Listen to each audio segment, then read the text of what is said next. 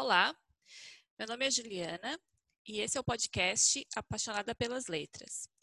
Eu também tenho um perfil no Instagram de mesmo nome, Apaixonada pelas Letras, é, onde eu compartilho as minhas leituras, é, faço comentários de livros que eu já li, que eu estou lendo, que eu gostaria de ler. Conto um pouco sobre os autores e autoras nacionais e estrangeiros que eu mais gosto. Enfim, é um perfil literário que eu criei para incentivar a leitura e começando por mim mesma, para incentivar as minhas leituras. É, esse é o terceiro episódio do, desse podcast e hoje eu vou falar sobre cinco livros de não ficção que modificaram a minha percepção de algum aspecto da realidade, assim, profissionais e pessoais. É, os livros que eu selecionei então são é, Saint-Gené, Ator e Mártir, do Jean-Paul Sartre, foi publicado no Brasil pela editora Vozes e a minha edição é do ano de 2002. O segundo livro se chama Sucesso Escolar nos Meios Populares: As Razões do Improvável, de autoria de Bernard Lair. Ele foi publicado no Brasil pela editora Ática e a minha edição é do ano de 2004. O terceiro livro, ele também tem a temática da escolarização. É, o título deles é As Crianças Mais Inteligentes do Mundo e Como Elas Chegaram Lá. A autora é Amanda Ripley. Ela, ele foi publicado no Brasil pela editora Três Estrelas no ano de 2014. O quarto livro é uma autobiografia da Simone de Beauvoir Memórias de uma moça bem comportada. A minha edição é bem antiguinha, da editora Nova, Nova Fronteira. Foi publicado no Brasil no ano de 1983. Quem me acompanha no perfil do Instagram, eu já falei bastante desse livro. Todos, todos os livros que eu falei aqui, eu já fiz post no Instagram, mas sobre esse eu fiz vários. E o quinto livro eu não tenho a edição em mãos porque foi um empréstimo de uma amiga querida.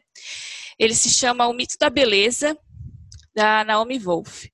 Sobre esse livro eu também fiz vários posts no Instagram. É, foi um livro que modificou bastante a minha forma de ver vários aspectos da, da vida cotidiana. Então, eu vou colocar a a editora e, a, e o ano de publicação na, na descrição desse, desse podcast. Então, eu coloquei os cinco livros em ordem de leitura. Uh, esse da Simone de Beauvoir, Memória de uma Bolsa Bem Comportada, eu já havia lido ele há muitos anos atrás, mas no ano passado eu fiz uma releitura e já com mais experiência eu tive uma, é, percepção mais aprofundada desse, desse livro. Então, por isso que ele ficou em quarto lugar. Começando a falar então sobre o primeiro livro, o Saint-Gené, Ator e Mártir.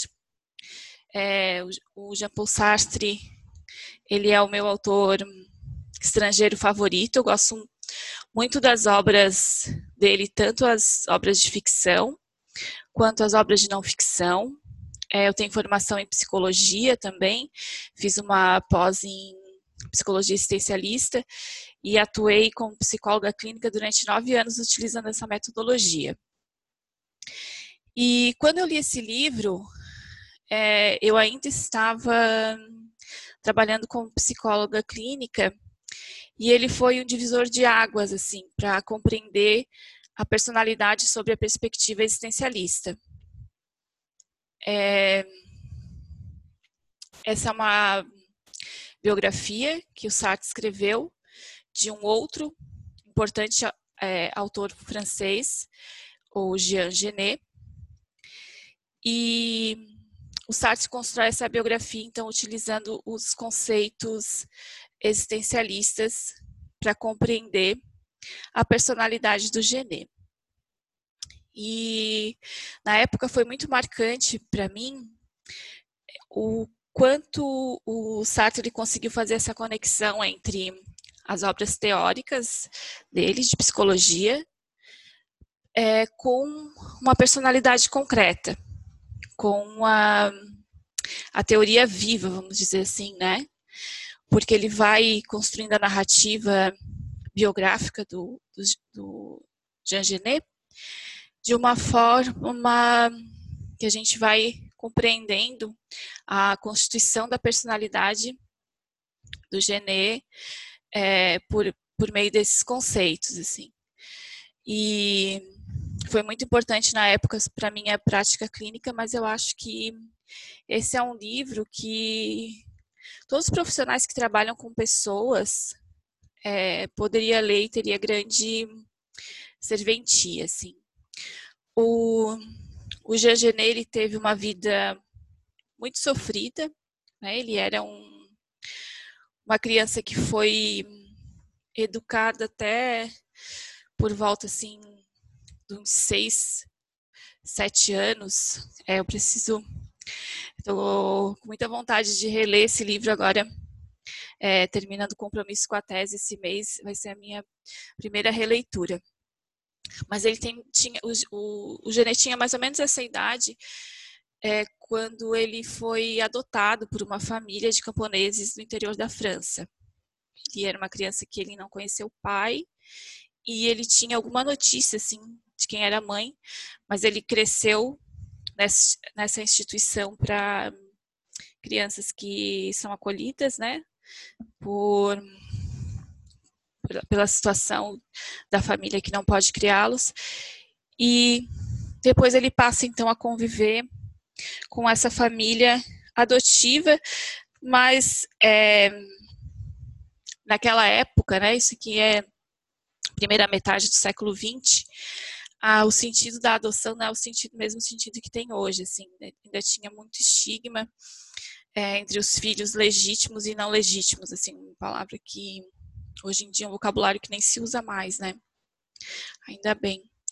Então, nessa família, é, o, o Genê também sofreu uma série de, de privações, situações complicadas e que é, acabaram reverberando na sua adolescência e na vida adulta, assim, durante muito tempo, né? O Sartre ele dá muito, ele coloca um peso na infância e na adolescência, onde a personalidade ela é constituída e o quanto essas vivências desse período eles têm uma conexão com as ações futuras. Então é um, um livro também que faz a gente refletir muito sobre as questões morais da vida, né? O gênero foi teve uma vida é, de muitos de muitas incursões em ações ilegais até, né? E teve uma parte da vida dele que o trabalho dele era roubar casas e com isso foi preso várias vezes, né? E antes de se tornar o grande escritor, né? Muito é, lido na França que ele se tornou. E o Sartre consegue fazer essa conexão entre é, a, vi a vida dele infantil, adolescente, e essas ações, inclusive reverberando na escrita do Genet também.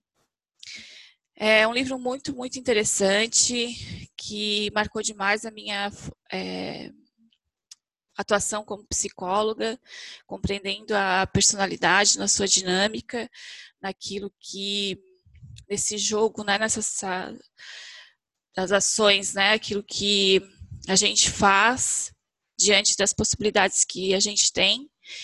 E como é, às vezes a gente planeja né, uma série de coisas e e a situação ela se desenvolve de uma outra forma e a gente faz outras escolhas e aí esse esse ciclo, né? O Genet ele jamais pensou que a literatura dele fosse cair nas graças do, dos intelectuais franceses, da, de uma grande parte da população.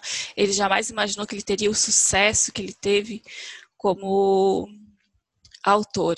Assim, isso é uma coisa que o Sartre também trabalha e como ele lidou aí com essa fama, com esse com esse sucesso que ele teve. É um livro muito, muito interessante. É... O segundo livro, então, é O Sucesso Escolar nos Meios Populares, As Razões do Improvável, de Bernard Lair.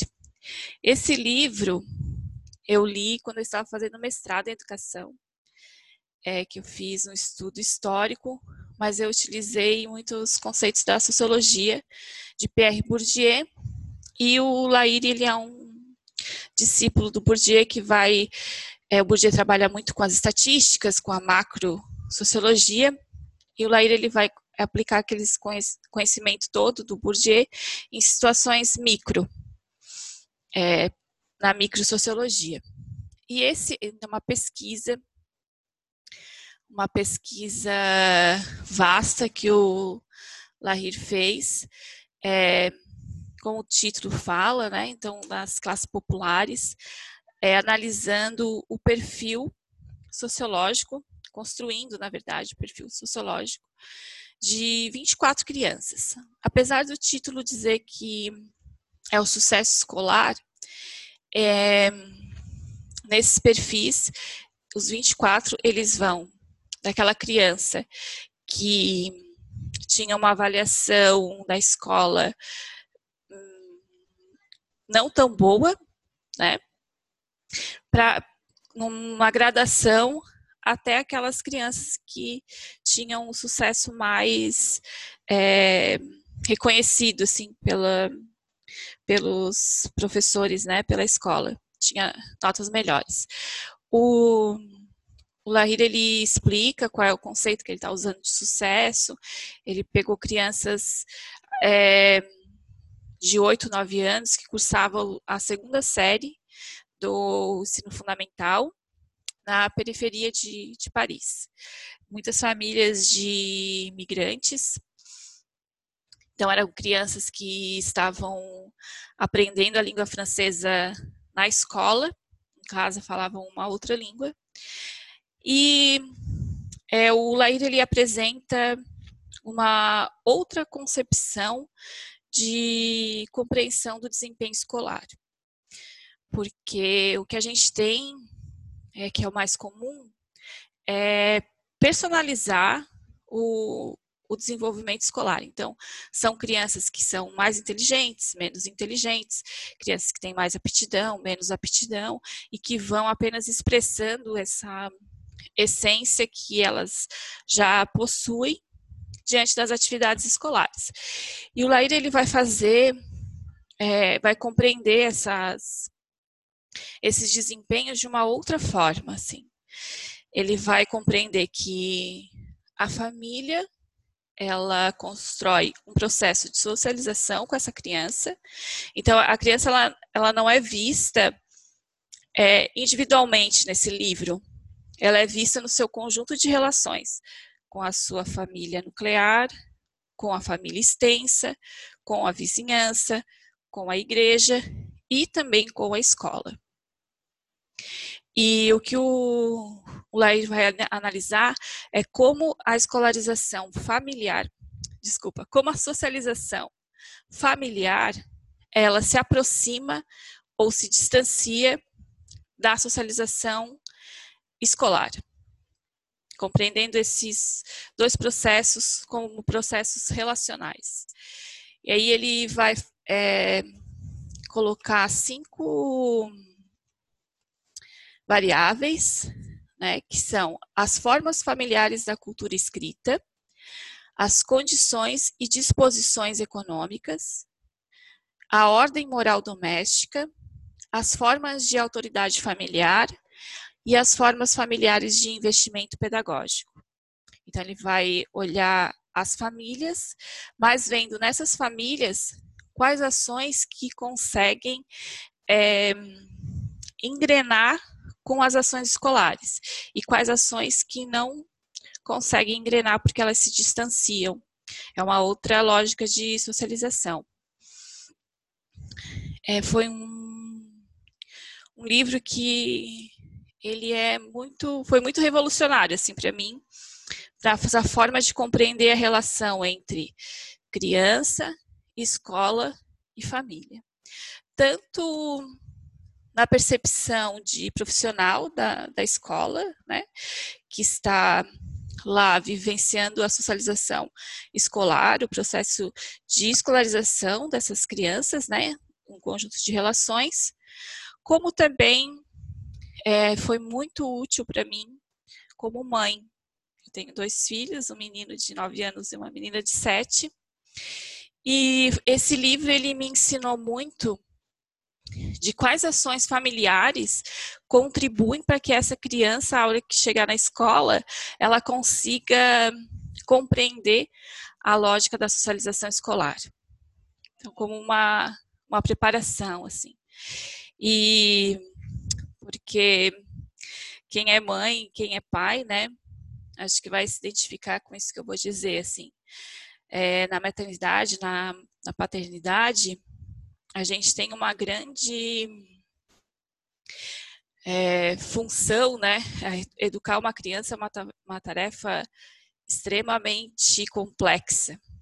Acho que não tem outra palavra assim. Ela é muito multifacetada, são muitas variáveis envolvidas, é, e a gente encontra poucas é, poucas marcações assim que a gente possa utilizar como algo que nos ajude a compreender essa, essa situação assim. O que a gente encontra é muita regra, muito julgamento, muitos livros, ações, falas de profissionais que te indicam como deve ser.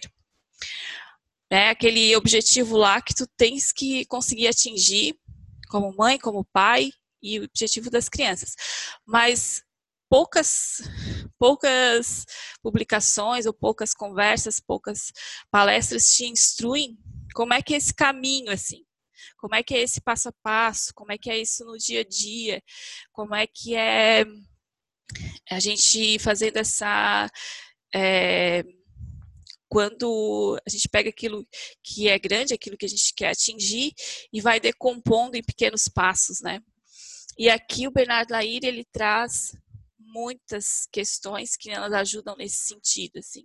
Nessas cinco variáveis que ele elenca para é, construir os perfis sociológicos das crianças, ele traz muita é, reflexão sobre o cotidiano dessas 24 famílias que ele analisou, o que dessas famílias conseguia fazer uma sincronia com o cotidiano escolar e aquilo que se afastava desse cotidiano. Então, é um livro muito interessante, tanto para quem está é, dentro é, familiar, né?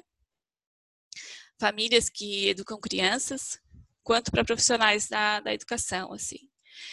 As conclusões que o Lahir ele chega ao final dessa pesquisa, ele fez é, só para contar um pouco assim como é que foi a pesquisa. Ele acompanhou essas crianças durante quase um ano, fazendo observações tanto na escola quanto em casa. Ele entrevistou as famílias, as crianças, as professoras, as, as, coordenadoras, as diretoras, e também analisou os documentos escolares dessas crianças, não só do segundo ano, como também do, do primeiro ano, e a escolarização também da educação infantil. E uma as conclusões elas são muito ricas assim, mas é, falando só um tópico, né? ele coloca que ah, esse olhar que geralmente a escola tem de que as famílias elas não estão é, cuidando da escolarização das crianças, né, que seriam omissas, é, ele coloca que isso é um mito, que todas as famílias que ele investigou, eles tinham a, a, escola, né, o processo de escolarização em alta conta e tomavam várias ações para que essas que, é, para que a criança fosse bem na escola. Só que, como eu disse, assim, às vezes a gente não sabe muito o que fazer e aquilo que a gente faz não é aquilo que vai desembocar numa num melhor aproveitamento da criança do, da, da socialização escolar. Né? Então, a família toma ações que não encontram ressonâncias no cotidiano escolar. É um livro fantástico, assim, que fez eu ver a escola e as famílias, o processo de escolarização de uma forma muito diferente.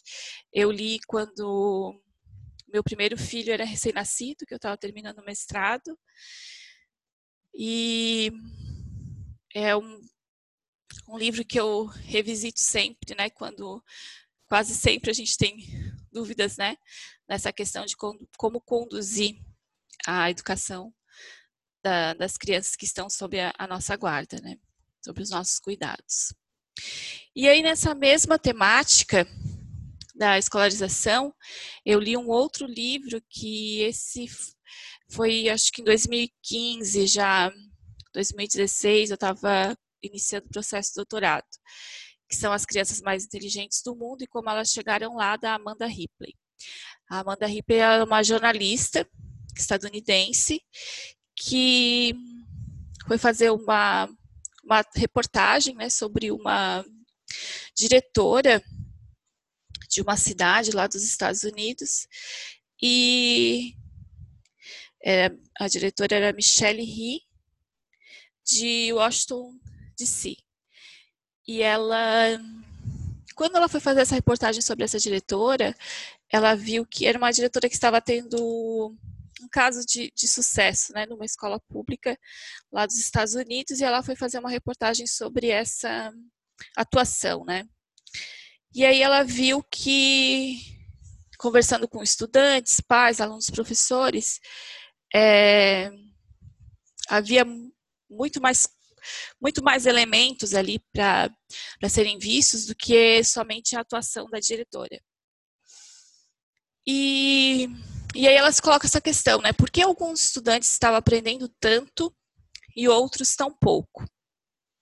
E utilizando uma avaliação em larga escala, que é a prova do PISA, que é aplicada em adolescentes de 15 anos em vários países do mundo, é uma avaliação assim meio que global, assim, acho que não, claro que não nem todos os países do mundo participam, mas muitos participam, e isso é, ele gera então uma classificação dos países.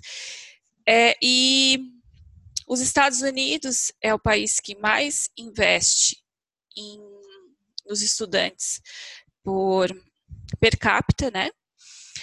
Mas ele não tinha um desempenho assim memorável na prova do PISA países que tinham menos recursos, que investiam menos na, na, escolarização de suas crianças e que conseguiam os primeiros lugares, assim, vários anos seguidos, né? Então, essa é uma, uma questão que a Amanda Ripley se fez e ela foi é, investigar a partir dos estudantes.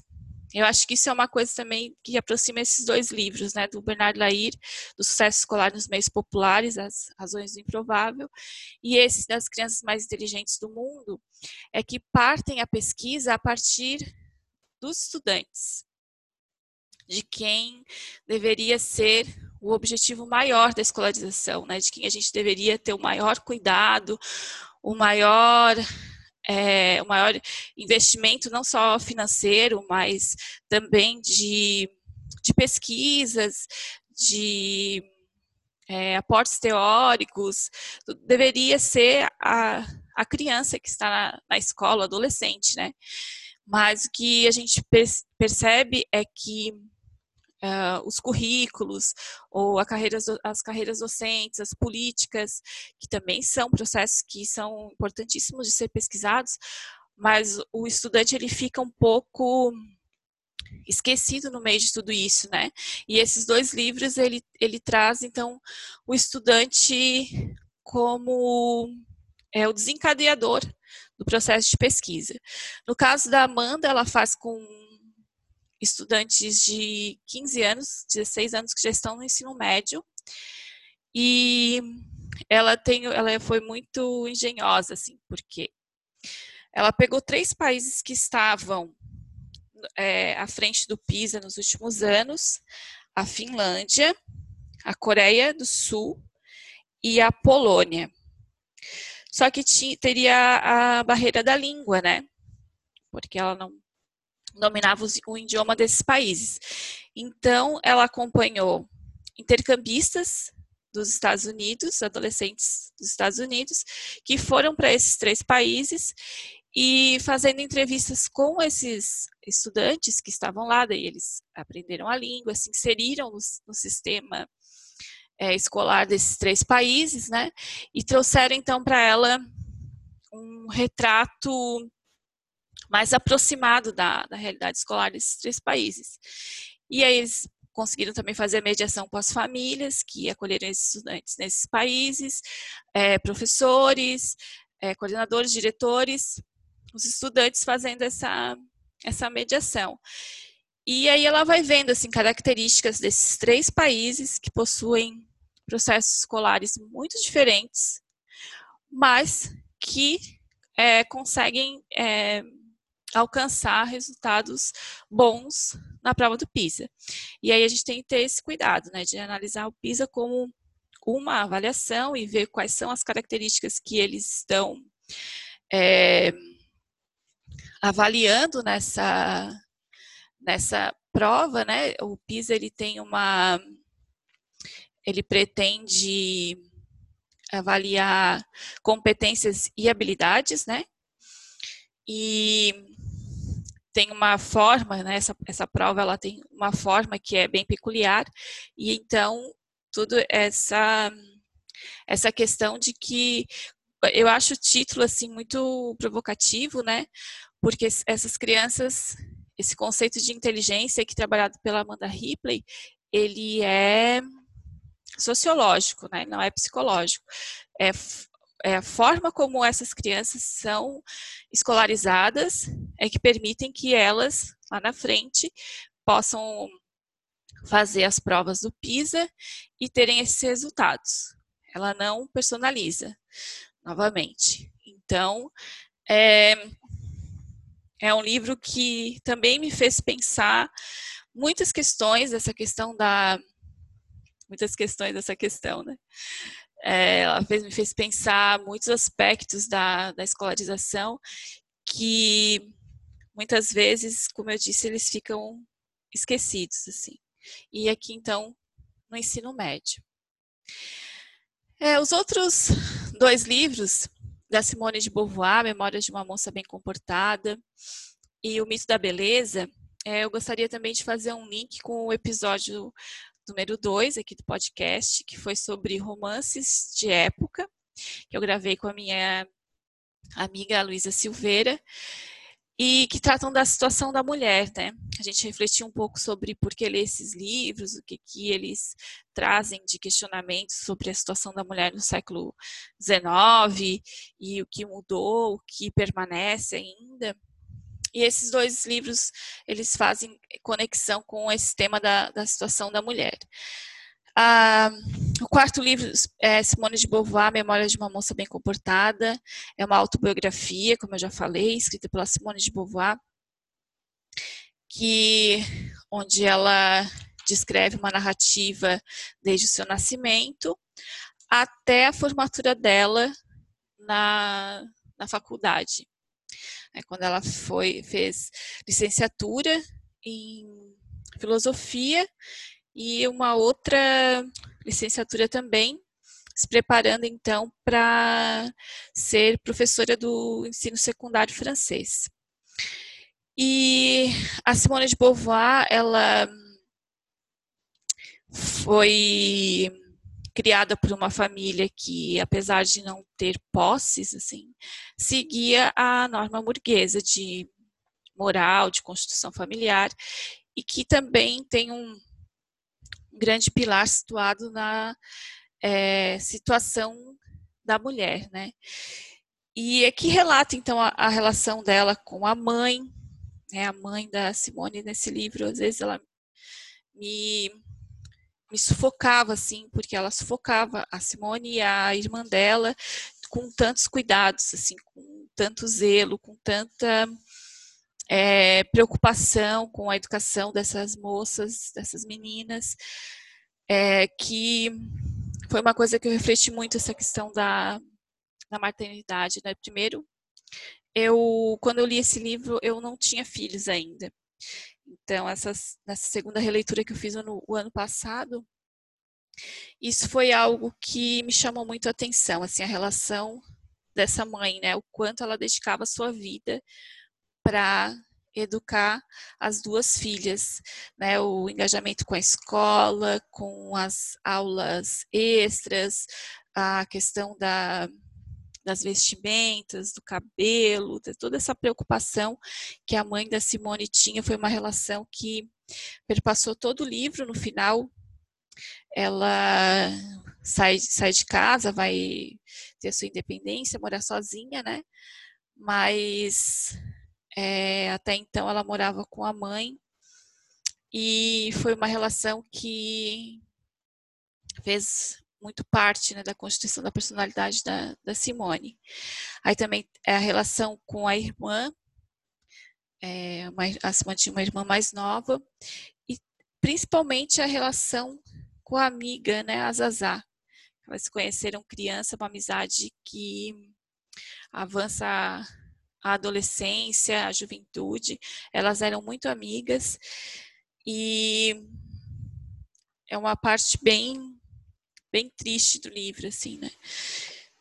Não quero dar, dar spoilers, né? Porque é, se vocês quiserem ler é, a narrativa da Simone, ela é muito envolvente, ela coloca a gente nas situações, ela conta o, como ela estava se sentindo, ela também tem muitos momentos de solidão, porque começa a ter dissidências assim entre aquilo que ela começa a querer para sua vida, né? E o destino que a mãe, o pai, a família também não só a família nuclear, mas a família extensa pretende para ela. E ela começa então a, a querer se profissionalizar, a ter sua independência e a mãe e o pai caminhando ela então para um casamento e uma vida parecida com o que a mãe dela teve, né? É um livro assim que me marcou muito a leitura desses aspectos da situação da mulher no início do século XX. Muitos resquícios que a gente vê nos romances de época da situação é, da mulher, mas como a Simone de Beauvoir ela foi quebrando esses esses resquícios né, e construindo outras possibilidades, principalmente através da profissionalização e da independência financeira. E aí o quinto livro, então, chegando ao final, foi um livro que eu li o ano passado. Eu tive, fiz uma leitura assim bem vagarosa desse livro. É, como eu disse, eu comentei bastante no perfil do Instagram, porque é um livro que mostra coisas que a gente vive no dia a dia, assim, mas que não se dá conta, não, não percebe, né? E aí a, a Naomi Wolf, ela coloca essas situações nuas e cruas na nossa, nossa frente, assim, né? Então, precisava respirar. É, o, o livro trata, então, do mito da beleza, que, segundo a autora, ele foi construído a partir, principalmente, da década de 70, é, quando as mulheres adentraram no mercado de trabalho de uma forma decisiva, vamos dizer assim, né? Porque houve momentos, principalmente ali na Primeira Guerra Mundial, na Segunda Guerra Mundial, momentos de recessão, né? Um país ou outro, mas é, a partir da década de 70 a mulher entrou no mercado de trabalhos e não não saiu mais, vamos dizer assim. E como foi construído o mito, então, de que haveria uma aparência feminina que estaria adequada à profissão.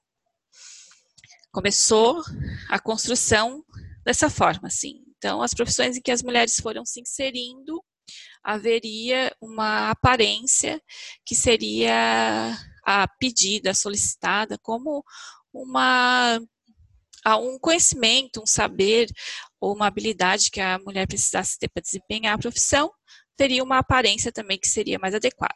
Ele, ela pega as questões, primeiro as jornalistas, ela dá esse exemplo, né, de que então essas profissionais teriam uma certa é, aparência, deveriam ter, né, que se adequassem melhor àquela, àquela prática que seria é, exposição, né, pela mídia, é, modelos também, né, e começou assim, mas depois foi se espraiando para todas as profissões. E aí ela vai pegando principalmente a questão da alimentação, é, os cosméticos, as, os tratamentos estéticos, dos menos invasivos até os mais invasivos, né? E vai mostrando como é uma construção para desestabilizar a segurança das mulheres. É, a aparência seria um requisito que nunca seria atingido.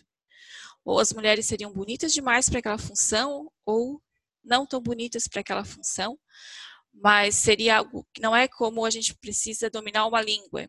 Então a gente estuda, vai lá, faz uma prova e tem um certificado, e então você domina a língua, você vai para uma profissão que precisa de uma língua estrangeira, você tem essa, essa língua. Ou então um curso, né? Seja de graduação ou um curso técnico, você vai lá, cursa, tem o um diploma, e aí você tem esse atestado de que agora você pode desempenhar essa função. É, a beleza você nunca consegue atingir. Você nunca está dentro desse. Agora o parâmetro está estabelecido, né? E, e todas as, as repercussões, assim, tanto o tempo gasto com a, essa é, busca pela aparência, né? Quanto o dinheiro que é gasto. Então, as mulheres que estão no mercado de trabalho ganham menos e ainda uma parte é destinada a esses recursos. E o quanto isso estaria influenciando buscar é, esses outros cursos, né, que eu falei, né, por exemplo, de línguas ou é, cursos técnicos ou cursos de graduação ou cursos de pós-graduação que te habilitassem então para um determinado trabalho. Uma parte não, das mulheres não conseguem avançar porque estão é sempre nessa busca pela aparência. E a gente começa a entender uma série de comportamentos, uma série de preocupações que passam pela nossa cabeça, é, que muitas vezes é individualizado, né? Então é uma coisa que ah, eu gosto assim, eu penso assim, isso é importante para mim. E aí você começa a ver que não, que isso é algo que foi construído para fazer com que as mulheres estivessem sempre é, um degrau abaixo, né? Seja porque estão dedicando seu tempo, seu dinheiro nessa, nessa busca, seja porque quando está dedicando para essa profissionalização, o seu, a sua aparência ela nunca é, ela é válida, né? Ela é aceitável, ela é aquilo que estamos buscando. Então seria isso, assim, são cinco livros que eu ainda vou ler e reler muitas vezes, porque eles ainda têm muito a me ensinar. Cada releitura que eu faço, eu aprendo coisas novas. E que eu gostaria de falar um pouco mais, porque quando eu fiz os posts no Instagram, pela limitação dos caracteres lá, ficou faltando muito assunto. E se vocês puderem, deixem nos comentários lá do post ou aqui na página do podcast quais livros né, que, de não ficção que vocês leram e que mudaram muito a visão de vocês sobre determinado assunto. Muito obrigada, Um abraço.